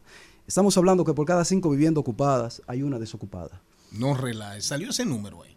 Claro, eso da 700 mil y pico de viviendas desocupadas. 720 mil 200 viviendas. Entonces, hay vecinos que no lo censaron, hay vecinos que no lo censaron. Entonces, eh, eh, algo que hay dos errores que se siguen cometiendo. Se sigue diciendo que se hizo un censo tecnológico, no. Se hizo un censo de, población y vivienda auxiliada en la tecnología. Y otra cosa, el censo no es una encuesta grande, es un- conteo de todas las, de, de todas las personas, de todas las viviendas, de todos los hogares. Eh, ante esto, eh, yo entiendo que sea en este gobierno, no importa quién lo haga. Y aquí hay amigos míos que son de todos los partidos políticos. Esto debe de, de descentralizarse de la política. Se debe de crear un Instituto Nacional de Estadística, pero fuera de temas partidarios. Porque es que del censo yo desprendo todas las políticas públicas. Así es. Ahora yo tengo un serio problema con los candidatos en ciertas demarcaciones geográficas, porque la Junta Central Electoral va a utilizar el marco del año 2010. Y a través de eso va a dar la cuota participativa en cada uno de los partidos. Entonces, Repita eso, Es oigan bien. Entonces, Eh, eh, oigan bien, por el censo del 2010, que no fue el mejor, Es así. hubo provincias que le tumbaron un diputado. Eso, y aquí en el distrito Y también. era no y esas estadísticas del 2012 que yo lo critiqué mucho, a pesar de que fue el censo de mi partido, del secretario general, no del don productor y del don conductor, sino del, se- del señor secretario general hoy. Oigan bien, a Monteplata le quitaron un diputado. Como a cuatro o cinco provincias dijeron, no, no, ahí por el tema de la constitución y las proporciones de, de- de un diputado por, por tantos miles, hay que tumbar un diputado. Y eso fue un pleito grandísimo con la Junta, no, que ese censo no es confiable, esperemos el que viene, para que lo hagamos con el que viene. El que viene es el que ya llegó. Y fíjese usted lo que me está diciendo. Un margen sobre un 10%, pues, no, ¿quién es- sabe? no estoy, no estoy criticando el censo, lo que sí O sea, estoy que las, es... encuestas, los- las encuestadoras acreditadas ante la Junta Central Electoral van a tener que usar los números del 2010. Si lo tienen. Del 12. Sí lo, sí lo tienen. Y, y quiero, llegar ahí ya, ya para culminar. Sí, para culminar. Para culminar con dos. En dos breve. Y es que de- deberíamos, de- deberíamos hacer un programa más. de Sí, más claro que sí. Nada más con Darían Eh, Vargas, que estuvo en el censo y lo votaron. El, pro- el problema es que No, no desinforme. la- las personas dicen que van a hacer una encuesta con los datos de la Junta y también se equivocan. La Junta me da el número de votantes por demarcación, pero lo que me da el número de viviendas y hogares es el censo. Entonces, ¿quién- quién fue algunas firmas, si no tienen el marco censal, tampoco hacen buenas, buenas encuestas. Y para culminar de mi parte, y sé que algunas personas van a escuchar esto, personas Sí, sí, le tengo claro, mucho claro. respeto y cariño. Y bueno, yo soy profesor en la UAS en materia de estadística. Y todo lo que yo digo voy y lo profeso en la vida profesional. Pero las personas tienen que tener cuidado. Porque por ahí hay personas que satanizaron el censo. Yo nunca he hablado mal del censo. Yo me he hecho preguntas hacia ciertas interrogantes. Pero ahora los veo callados. Los veo que no dicen nada. Nadie te responde. No, no, estas personas que antes satanizaban, ahora, ante ciertos eventos que no voy a decir acá, no comentan nada. Y es que uno, de- si yo le digo que esto es rojo, donde quiera que voy, debo decir lo mismo. Si no, pierdo credibilidad. No, no, recuérdese que el censo le hici- hicieron un lanzamiento con bombos y platillos. Y no olvidemos, no olvidemos, hay un presupuesto muy grande el que maneja Homero Figueroa. Eh, no, yo no he dicho absolutamente nada. José María Suriel de la empresa, de la empresa Suriel Rodríguez Consulting. Él es encuestador, estadígrafo, demógrafo, él es de todo, profesor, catedrático. Y está, para que sepan, está ya acreditado ante la Junta Central Electoral como firma encuestadora. Por si fin. usted aspira a algo, puede usar al señor Suriel. Bueno, pasó un Ahora, censo. la doña productora, la señorita productora me critique. Me dice, ay, don Charlie, por lo que yo dije. Pero peor fue lo que dijo Eddie Alcántara. que Aquí ¿Qué se está comiendo baratísimo.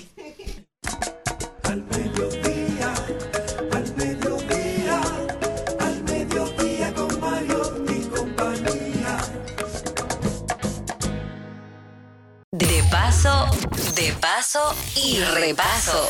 En al mediodía. Con Mariotti, con Mariotti y compañía. Te presentamos De paso y repaso. En esta tierra se goza.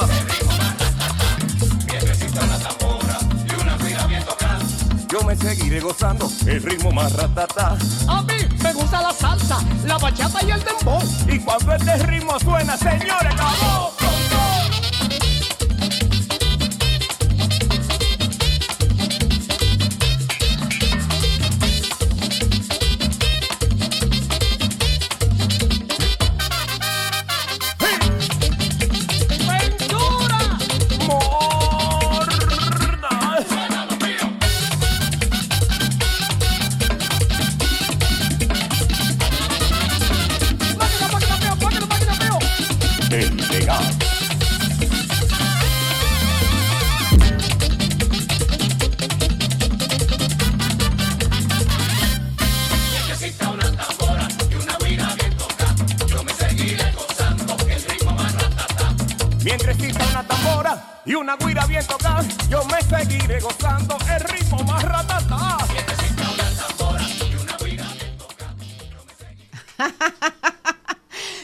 Señor. Bueno, sí, que nos manden café, pero ya nos mandaron. El café cayó del cielo. Negrito, Cayó del cielo porque el sabroso, Eh, exactamente. caliente, Exactamente. gustoso. Es- es- Usted está hablando del marido mío, ¿eh?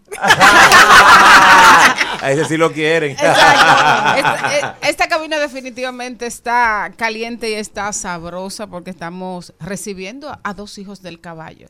El hijo de la sangre, el hijo del alma, del, del trabajo, de la profesión. Pero sobre todo yo creo que, que Johnny fue un gran padre, un padre de la música dominicana y un, un regidor que, que tuvo que ver con el comportamiento y con el consejo sabio para la juventud de su tiempo y aún de este tiempo. Sigue Así siendo, mismo. sigue siendo un, un referente. Recibimos aquí a mi querido Roberto del Castillo y a mi adorado Handy. Ventura, a, a quienes admiro, a, que, a quienes quiero y, al- y a quienes el pueblo también valora mucho y que ahora tienen un nuevo proyecto que ya ha estado sonando, que es el Ratata. El ritmo más ratata. Gracias El por ritmo más recibirnos. Gracias por ratata. recibirnos. ¿Cómo surge, eh, Handy, el ritmo más ratata? Mira, eh, Papa Guira, señor Orlando Jiménez, Sí. eh, hizo ese tema para Johnny Ventura. En aquel entonces, cuando lo entregó, era el viejo más ratatá. Eh, por motivo de, de la vida no se pudo grabar, a papi le gustó mucho, pero no se pudo grabar. Y después que falleció, entonces con estos jovencitos que quedaron, pues no se podía hacer, no se podía hacer el viejo más ratatá. Le cambió la estructura a las letras y, y hizo el ritmo más ratatá, que yo creo que le quedó muy bien porque habla de nuestro ritmo, de nuestro merengue y dice una frase que yo la, la- me la estoy adueñando que dice, mientras exista una tambora y una guira bien tocada, yo me seguiré gozando el ritmo más ratatá. Wow. Dime, Así es. Roberto. No, eh, debo decirte que me siento muy bien de estar aquí con ustedes. Tú sabes que los elogios que tú tienes para, para conmigo de lo propio, de lo que tú te estás viendo en un espejo. Es lo mismo que yo siento para ti y para todos ustedes. No, el ritmo más ratatá es nuestro gran reto porque viene a ser el primer tema que nosotros hacemos, dicho sea de paso, inédito, eh, con el concepto de lo que realmente es el legado de la mano de Handy Ventura. Entonces, todo a juicio de los que lo lo han escuchado, que casi todo el país dicen que, que se sienten los colores, se siente el sabor, se siente la energía de la música de Johnny Ventura presente, que es lo que nosotros realmente queremos, que se mantenga por los siglos de los siglos, amén, ese gran legado del ADN del merengue. Ah, bueno, ahí hizo también un gran trabajo eh, Henry Jiménez. Claro. ¿no? Sí, el arreglo musical es de Henry Jiménez. Bueno, la producción completa, la conceptualización del video, la idea del, de, de- del tema, porque cuando Papa le enseña el tema a Henry, Henry es que le dice, pero vamos a darle un giro y le dice, le sugiere. Entonces, eh, eh, Papa comienza a escribir de nuevo el tema y de ahí en adelante el arreglo, eh, la conceptualización de, del video, que nos fuimos un poco retro, recreamos, recreamos Sí. ese, ese programa emblemático de nuestro país, que fue la Super Tarde. Eh, ahí tuvo una participación Domingo junto a, a Domingo Botita junto a Freddy. Martín el Pachá. Y de verdad que se, lo- se logró, eh, entiendo por las críticas y los comentarios que nos han hecho, que se logró realmente eh, recuperar ese tiempo de, de visualizar de nuevo sí. de, de ese tiempo de, de la super tarde y esos programas. el estar escuchando ah, por primera vez, ¿verdad? Un, un tema nuevo del legado es como un anuncio de algo más importante. Eh, ¿Qué significa? Eh, Ustedes van a grabar, van a seguir, eh, el legado ya es una realidad, mm, deja de ser un simple homenaje, aunque siempre será, la, la palabra simple no le quita la, la importancia eh, ya no será solo un homenaje, sino que ya se va a convertir en un proyecto permanente, Andy. Bueno, de hecho, no, no va a ser un homenaje, pero va a mantener siempre viva la esencia y la música de Johnny Ventura. Vamos a estar nadando en esas dos aguas. ¿De qué? De regrabar temas icónicos de la carrera de, de la musical de Johnny Ventura, pero vamos a estar insertando también estos temas nuevos con temáticas tal cual lo hacía el viejo, que si temas navideños, que si temas jocosos, eh, eh, temas también tópicos de- del momento. Claro, claro, Eh, papi claro. todo el tiempo se, se mantuvo navegando en esas aguas. Vamos a estar haciendo, eh, recobrando también esta, esta línea de Johnny Ventura. Tan pronto acabamos de grabar el, el, el video, es bueno contar que los muchachos se grabó en el Canal 4. Y tan pronto salimos los muchachos lo que nos decían, es el tema de diciembre. Wow. Es El el tema de diciembre, es el tema de Navidad. No se busquen más nada, que es el tema de Navidad. O sea, se- la gente se identifica y la energía llega cuando lo escucha. Una, una pregunta, Andy. ¿Cuántos temas le quedan a ustedes de los que tu papá to- todavía no había sacado? Porque sé que esa lista era larga. Hay unos cuantos. Mira, Henry Jiménez sacó en esta producción de Esto es Merengue uno, Sí, uno de ellos. sí. Henry acaba de sacar uno de ellos que es en colaboración con Roberto Sí. y conmigo y Rasputín, que en paz descanse, también Sí. está cantando en ese tema. un A tema pico inédito. botella. A pico botella. Es un tema navideño Sí. que van a estar escuchándolo ya en los próximos días también. o sea que, que quedan unos cuantos, quedan unos cuantos y otros que tenemos unas voces de, ¿cómo se diría eso? Papi a veces hacía como eh, guías, como, voz Exacto, guía. como borradores, pero con voz. Y entonces tenemos algunas cosas por ahí que estamos recuperando, a ver si se pueden convertir en música. Hay unas que no, porque eran simplemente ideas, que ideas sueltas y eh, estamos viendo, pero hay, hay, unas, hay unos cuantos temas por ahí. Dale. Yo que tuve la oportunidad de estar en, en Los Ilegales, a mí me encanta esa canción. Si eso es tuyo, dame un chico. Me encanta. Ay, ese, verlos a ustedes dos, esa dinámica, ese cariño que se profesaban dentro de. Yo me cosé Los Ilegales como nadie. Andy lo sabe que estaba mí. Y, y lo disfruté. ¿Cómo ha sido también esa, esa transición? O sea, de la gente sabe, te ama, todo el mundo te ama, tienes un, ese carisma también, tú eres de los que vota también por los puros de, Ay, esa, de, esa, de, esa- de ese legado. ¿Cómo has seguido conectando con la juventud? Que la gente se te sigue acercando, se vuelven locos cuando te ven. Háblame de todos los fans. Me encantan los TikTok que van haciendo cosas. Todo, todo. Háblame un poquito. Déjame, déjame no primero enviarle, enviarle saludo a Vladi. Si esto es tuyo, Dame un si esto es tuyo, dame, Dame un chin. Y la parte que más me gusta es sóbame, mami, aunque yo no sea pitora. Dime, Charlie. ¿Y qué es lo que está pasando? Sí. Mira, déjame, déjame saludar a Vladi, eh, Vladimir. Lotel, que estuvo con nosotros ayer en la casa. Tú sabes que Vladi es uno de los hijos eh, eh, Sí, sí. eh, adoptivos de papi y no hemos quedado con esa unión que siempre tuvimos. Eh, estuvimos ayer en, en casa con Vladimir y con Miriam Cruz eh, y su esposo. Estuvimos y la esposa de Vladi. ¿Todavía están celebrando el cumpleaños de Miriam? No, tú sabes que, que, que yo me pongo, me pongo a inventar y he hecho unas cuantas cosas y a ellos les ha gustado y, y nos juntamos ahí a- los domingos a, a comer. Pero mira, sí, nosotros seguimos, gracias a Dios, aprovechándonos, se pudiera decir la palabra, aunque no fuese la manera correcta de implementarse, pero aprovechándonos ese cariño que la gente nos eh, hemos heredado de la gente y estamos haciendo cosas que la gente me ha dicho que sí. Por ejemplo, eh, nosotros hicimos el 2021, 24 de septiembre del 2021, un show en el Jaragua, Miriam Cruz, Wilfrido Vargas y nosotros, y la gente de verdad que la reacción que tuvo para con nosotros fue impresionante. Y entonces, en ese sentido, vamos a estar haciendo una serie de conciertos eh, a gran escala. Por ejemplo, si Dios quiere eh, y terminamos de cerrar, vamos a estar en la arena del Hard Rock en Miami el 22 de noviembre. Eh, voy a tocar madera para que se dé. Eh, y de ahí eh, vamos a estar entonces ya en la ciudad de Nueva York, vamos eh, a estar en Puerto Rico, en eventos grandes y masivos. Eh, entonces, esto de, los de los TikToks y demás, eh, eh, que no es TikTok, es, Reels de, de Instagram, pero no son ocurrencias mías, ¿eh? Para no vayan a pensar. Ajá. Que eso es que me cogen infraganti. Roberto, ven acá. Tú, Dime. tú, tú vas a ser el Nini Cáfaro del merengue. Eterno.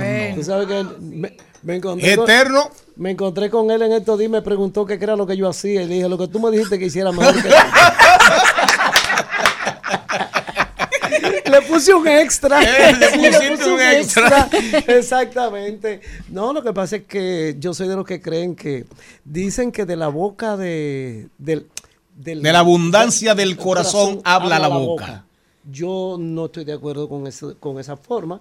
Yo lo que creo es que de la abundancia del corazón habla la piel. Cuando tu corazón Esa me está gusta. lleno de cosas buenas Bueno. y decidido a hacer el bien y a lograr ayudar y todas esas cosas, tu piel se mantiene losada. Yo no sé si ese es mi caso. Tu piel lo sana.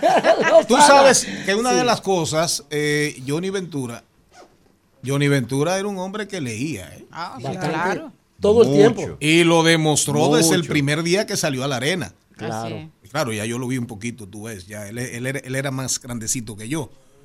Pero volviendo al señor Cercas, cuando una gente me dice que no lee, lo que primero que se me ocurre es darle el pésame. Sí. Pero Johnny Ventura No, fue un gran que hoy lector. en día le preguntas, no lees, pero escuchas por lo menos. Sí, por lo menos. los audiolibros. Johnny leía, Johnny leía y desde el primer día que Roberto salió en el Combo Show, Roberto dio notaciones clarísimas de que era un muchacho formado, con buena formación familiar y que se expresaba bien. Porque la mayoría de los que cogían un micrófono en los frentes de las orquestas, ustedes saben. Los hablistas. Sí, la mayoría no sabían hablar. Yo recuerdo que había orquestas que tenían un bailarín que se expresaba bien, me voy a reservar el nombre, y lo ponían a hablar a él. Y era el coreógrafo, Sí, que no cantaba. que no cantaba. Sí, sí, sí. Adelante. No cantaba, no cantaba, pero hablaba bien. Sí, hablaba bien. Increíble, increíble. Has tenido, a, a- a propósito de, de esas eh, fechas internacionales que estás mencionando, has tenido la oportunidad de hacer o de protagonizar homenajes muy peculiares, muy especiales para tu papá en, en los premios Grammy y ahora en Premios Juventud. ¿Cómo, ¿Cómo sientes tú el pulso internacional alrededor de la figura de Johnny Ventura? Es impresionante, impresionante. Mira, eh, Darle Importe, que fue el que produjo la parte del merengue de los premios Juventud, fue quien nos invitó. Y nos dijo, mira Andy, es poco tiempo, pero yo sé que la gente va A en Puerto disfrutar. Rico, en Puerto. Rico va a disfrutar la música de Johnny Sí. Ventura y no se equivocó. Nosotros hicimos un minuto prácticamente, ¿verdad? Quizás menos. Y los comentarios que salieron de la participación de nosotros, gracias a Dios, fueron todos positivos. No, y los niveles de aplauso, de motivación cuando escucharon. Los niveles de la parte- audiencia sí, también. también. Fue el- el Un minuto. Un, minuto y pico. Y, y Un después minuto un minuto Chin. y chin. Un minuto y chin. Sí. Y como quiera, fue un, éxito. quiera. Eso mismo dijo Fernando, que estuvo con nosotros. Dijo que, y Pavel también estuvo aquí, dijo lo mismo, que fue espectacular ese Sí, segmento. sí. Ellos fueron los que abrieron la parte de Los comentarios son, o sea, al día de hoy, al día de hoy todavía nosotros nos escribe gente. Nosotros coincidimos eh, esa presentación con una pequeña gira que tuvimos en Puerto Rico, eh, en tres ciudades de Puerto Rico. Y la última la hicimos precisamente después de los premios y todo el mundo, o sea, fue como que ese día la gente estaba en su casa obligatoria, como que fue un toque de queda ver el programa. Todo el que nos comentó fue de, de la participación, de la parte del merengue en el, en el show. Y de verdad que para nosotros es un placer hacerlo cuantas veces nos llamen, en ese premio, en los demás premios, en cualquier sitio donde se dé la oportunidad de nosotros recordarle a la gente la música de Johnny Ventura, nosotros vamos a estar ahí. Y recuerden que por ahí viene, no, no estén pendientes, porque por ahí viene una versión súper espectacular, renovada. Se van.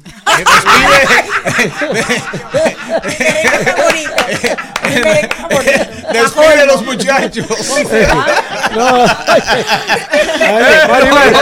Mira, yo- yo- tú sabes que yo no, no quiero no quiero hablar de política ni nada de No, eso, no, yo pero tampoco. mirando los números, mirando los números del tema y viendo dónde lo han usado en todas En partes de. Latinoamérica Exacto, el tema, exacto. o sea, real. Eh, yo digo, wow, eh, tuvo mucha trascendencia. Demasiada. No, no, y, Es un tema y- apartidario. y- Sí, sí, sin duda. Y, y vamos a felicitar siempre a Henry porque ese arre- por ese arreglo magistral. Yo inclusive yo llegué a, a- a llamar a Johnny, yo le dije, Johnny, cámbiale la letra porque nosotros queremos bailar ese merengue todo el año. Así Eh, es, así eh, es. es una cosa de verdad magistral. Parece una sinfonía. Exactamente. Sí. Me, acuerdo el, me acuerdo el concierto de Aranjuez cuando Fernando lo hizo merengue. Ve, sí, ah, sí. Tan, Que, tan, que tan, yo, tan. que yo me paseaba el Tropicana entero. así, Bailando, ahí sí. eh. Sí, con las enaguas al aire. Despide a los Pues mira, antes, antes de despedirnos, antes de despedirnos, e invitar a toda la gente, a todo el público que entre a mi canal de YouTube, arroba Handy Ventura y busque el ritmo más ratata, eh, para que vea y pueda revivir eh, ese tiempo de la super tarde y domingo y el Pachá y Así cómo es. se hacían las presentaciones de televisión en ese tiempo. Así Bueno, que nosotros- muchísimas gracias por la invitación. Gracias a ustedes pero por ustedes venir. Tienen que despedir aunque sea con un corito, a decirnos adiós Claro. un corito. Dale, Sí, con un coro. Ajá. Nos, va- nos vamos Roberto y yo. ¡Nos vemos! Patria, señores van de la mano, nacieron el mismo día, por eso es que son hermanos.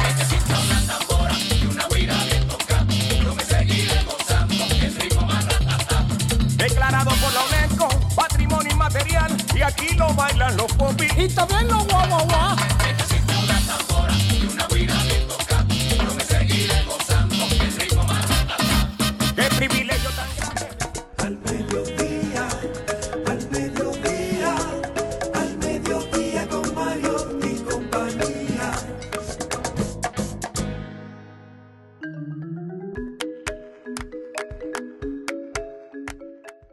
Bueno, señores, seguimos aquí. En breve, Hernán Paredes. El tema muy de moda. ¿Puede una, un agente de la DGCET fotografiar sus documentos? Atención, atención, atención, mucha atención. Pero ¿y cuando ellos se lo llevan, Charlie? Uno no sabe lo que ellos hacen. Señor Morel, salude. Bueno, feliz y agradecido del chance. Casi Sí, creía sí, que llegó, no me no, porque usted llega a la hora de despedir. No, estaba, estaban llenos. Eh, pero gra- va lleno. lleno el- la cabina. Felicítelo de cumpleaños. No, ni- ni Felicidades. me llamó, pero algún, de alguna forma yo se Felicidades. lo cobro. Pero usted con no alguna cumple comida. años hoy, ya usted cumplió. El sábado. el sábado. Ah, no, pero ya, ya usted, es- usted, Aplauso por el cumpleaños. usted es un hombre más, usted es un hombre más viejo ya. No, pero feliz y agradecido de estar aquí en el mediodía con Mariotti y compañía. Seguimos siendo tendencia. Dígame, no, no, pero dígame, usted no tiene una información ahí interesantísima y curiosísima. Doña Jenny era que traía una de una mujer que está casada con un multimillonario, pero que no la deja tener amigos. Pero ella la quiere, ella la quiere No, desarrollar. no, no, no, no, pero eso está bien. Que, explícalo, porque yo tengo otra. No, pero realmente, eh, realmente eso es penoso, señores. O la, sea- la situación de las mujeres en Arabia, en esos países, en esos países, es increíble. Sí, pero yo no soy Eh, muy eh, fan del amigueo oye, tampoco. es- es- No, no, no, no, no, no. No hay que estar lejos. Eh, No, no, pero es- realmente- tiene, ¿Eh? una- tiene un, un verso. Vivo en una jaula de oro. Así es. Eh, atención, Anthony Ríos. Pero realmente son prisioneras. Se tienen que casar con quien diga la familia. Con quien Donde diga la familia. En fin, son esclavas. Son. Esclavas, claro, ese es el extremo. Allá en Dubai, ese es el extremo. Ese le está prohibiendo a la señora que no puede tener amigos del sexo opuesto. Es un troglodita, eso es un loco. y que no puede trabajar y que no puede, Eh, en- no puede salir, tiene que estar supervisada con GPS en todo Oye, momento. oigan eso. Hay que ver. ella, Se claro. de confianza. Pero en- es que hay que ver de dónde fue que la Entonces, sacó. hablamos- Que ya- que no, no, señores, no se vayan muy lejos. Aquí hay muchas mujeres claro. en la República Dominicana que tienen su celular con el GPS activo. Dice- es decir, no nos vayamos a enfermo eh, eso. enfermo no, es usted lo usted lo acepta cuando usted se casa con una persona que le da sus condiciones y le va quitando su libertad y usted por no salir de ahí se queda presa. Ah, Hay una, mire, hay, una, hay una frase sí, popular que rapidito, lo que sintetiza, aquí está Hernán Paredes, que sintetiza, Maribel. que sintetiza el verso aquel que lo dice Mame mucho. Eso se llama escupidera de oro para escu- eh, vacinilla de oro para escupir para sangre. escupir sangre. Pero miren, ahí entra, ahí entra, atención, atención audiencia, busquen el libro El capitalismo de la vigilancia. Capitalismo de la vigilancia en el mundo digital, las nuevas fronteras del poder, capitalismo de la vigilancia. Tiene que ver con el mundo digital, es de una de las analistas más grandes de la era digital. El capitalismo de la vigilancia. Oigan bien, búsquenlo, búsquenlo. Eso tiene que ver, va en esa línea, va en esa línea perfectamente. Claro, ella, la, la autora habla más de lo, del tema de las relaciones del poder, muy en la línea de Moisés Naim, el fin del poder, de Tomás Piketty y su versión del capitalismo y la desigualdad, la generación de ingresos, PIB, eh, que si el, el crecimiento económico da más dinero en los bolsillos de la gente, en fin. Pero búsquenlo, capitalismo de la vigilancia. Y eso también hay hombres así. No, eso pasa. eh, eh, es para que entendamos Los el menores. poder, el poder que tiene sobre nosotros el algoritmo y los algoritmos. ¿De acuerdo? Señor Morel, nos vamos a doblar calles, a enderezar esquinas.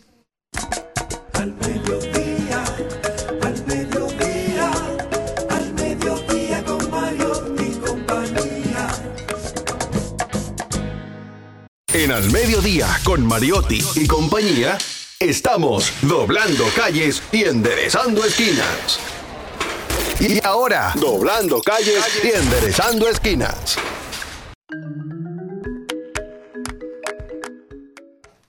Y recibimos a Hernán Paredes, quien viene a hablarnos de un tema sumamente interesante. ¿Puede un agente de DGCET mirar nuestros documentos? Hola, Hernán. Hola, hola. Mirarlo, sí. Muy buenas tardes a todos. Feliz de estar aquí en Al Mediodía Radio con Mariotti y compañía. ¿Cómo anda usted, Sobre joven? tu pregunta, que fue un poquito, eh, digamos, robustecida por tus compañeras, en el sentido de que si los agentes de tránsito pueden tomar fotografías de nuestros documentos personales a propósito del in- incidente que involucró a una persona de origen cubano que agredió físicamente a un agente de tránsito. Bueno, pues tengo para decir que cuando ocurre un hecho como este que trasciende en los medios, lo mejor que podemos hacer es aprender de ello. ¿Mm? Hay varias aristas sobre ese tema. He visto la opinión de muchos juristas, yo no soy abogado, pero conozco la ley número 63-17 de movilidad, transporte terrestre, tránsito y seguridad vial, y quiero que evaluemos este caso de ese señor que agredió a un agente de tránsito y lo justificó con el hecho de que él entendía que no podía tomarle la foto a su documento personal. Lo primero es que si usted se lee todas las leyes que tienen que ver co- con la movilidad y la seguridad vial o, o el Código Procesal Penal, usted no va a encontrar en ningún lado la prohibición de que un agente no pueda tomar una fotografía de sus documentos personales. Por el contrario, la Constitución y las leyes le exigen a la policía, no solo a los agentes de tránsito, que hagan un sinnúmero de cosas. Entonces, pregúntese usted cómo ellos pueden fiscalizar a la ciudadanía si no pueden, de alguna manera, acceder a esos documentos. Y ojo, hay cuestiones tan específicas como, por ejemplo, los agentes de tránsito tienen que determinar si una licencia de conducir es, es- es falsa. ¿Cómo lo hacen? Tienen que eh, contrarrestar la licencia con otros documentos, en este caso la cédula de identidad y electoral. Pero como esto no es España, en España los policías tienen en un sistema integrado toda la información tuya. Ellos solo tienen que ver tu, documento de identidad y ya tienen acceso a toda tu información. En República Dom- Do- Dominicana lamentablemente no es así. Pero ¿por qué digo de que este caso podemos aprender todo? E incluyo a las autoridades. Porque cuando ocurre el caso, recuerdo que nuestro amigo Hugo Veras, el director del Instituto Nacional de Tránsito y Transporte Terrestre, y entiendo por qué lo hizo, publicó un tuit diciendo que iba a cancelar la licencia de este ciudadano. Luego tuvo que corregir ese tuit y decir que le solicitaría al tribunal que se le cancelara, por- porque la ley es clara sobre suspensión de licencias y cancelación. Sobre suspensión, que es temporal, por La un ley, año. la ley vigente que ya se está hablando de modificarla, eh, porque hay la, la que se aprobó hace como cuatro o cinco años. Sí, en el año 2017, la 63 y el Exacto. 17 de movilidad, transporte ahora se habla de que problemas de aplicabilidad, que nos fuimos demasiado lejos, que creíamos que estábamos en Suiza, de etcétera, etcétera. La- las tarifas de esa ley nunca se han aplicado. Así Que un es. sueldo mínimo nunca se han aplicado. Seguimos aplicando las tarifas anteriores al 2017 de, por infracciones de tránsito. Pero eh, siguiendo con el tema de la licencia, la ley es clara. Por ejemplo, suspensión por cuatro cuestiones se, se, se suspende la licencia. Primero, si, si- si usted deja, deja de estar de acuerdo con los requerimientos de la ley. Eh, segundo, si usted eh, está física o mentalmente incapacitado para conducir. ¿Mm? Eh, si usted también el documento fue obtenido de, ma- de manera fraudulenta, vimos una influencia que decía, bueno, a mí me dieron la licencia Así por bonita, eso tenía que investigarse a, a ver si fue obtenida verdaderamente por lo que ella decía o por método fraudulento. Por eso yo decía, fíjense en esa parte, cómo un DGC determina que un documento como la licencia es, es, es, es real.